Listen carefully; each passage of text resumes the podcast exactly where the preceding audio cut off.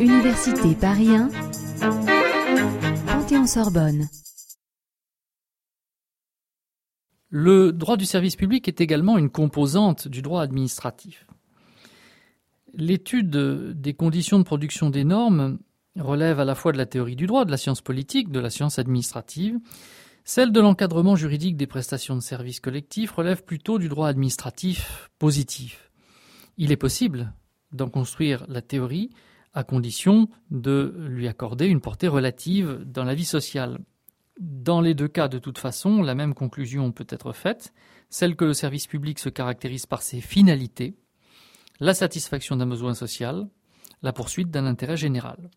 Selon une formule traditionnelle, le service public est considéré comme la pierre angulaire du droit administratif.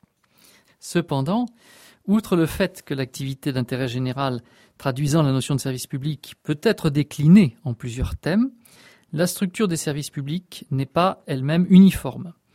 Les services rendus sont organisés de diverses façons qui reposent sur des approches juridiques des services publics. Mais l'idée directrice demeure, l'intérêt général et la satisfaction des besoins sociaux justifient la création du service ou exigent son maintien.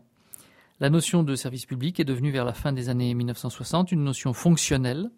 Elle le reste de nos jours, ce qui induit donc une étude du droit du service public.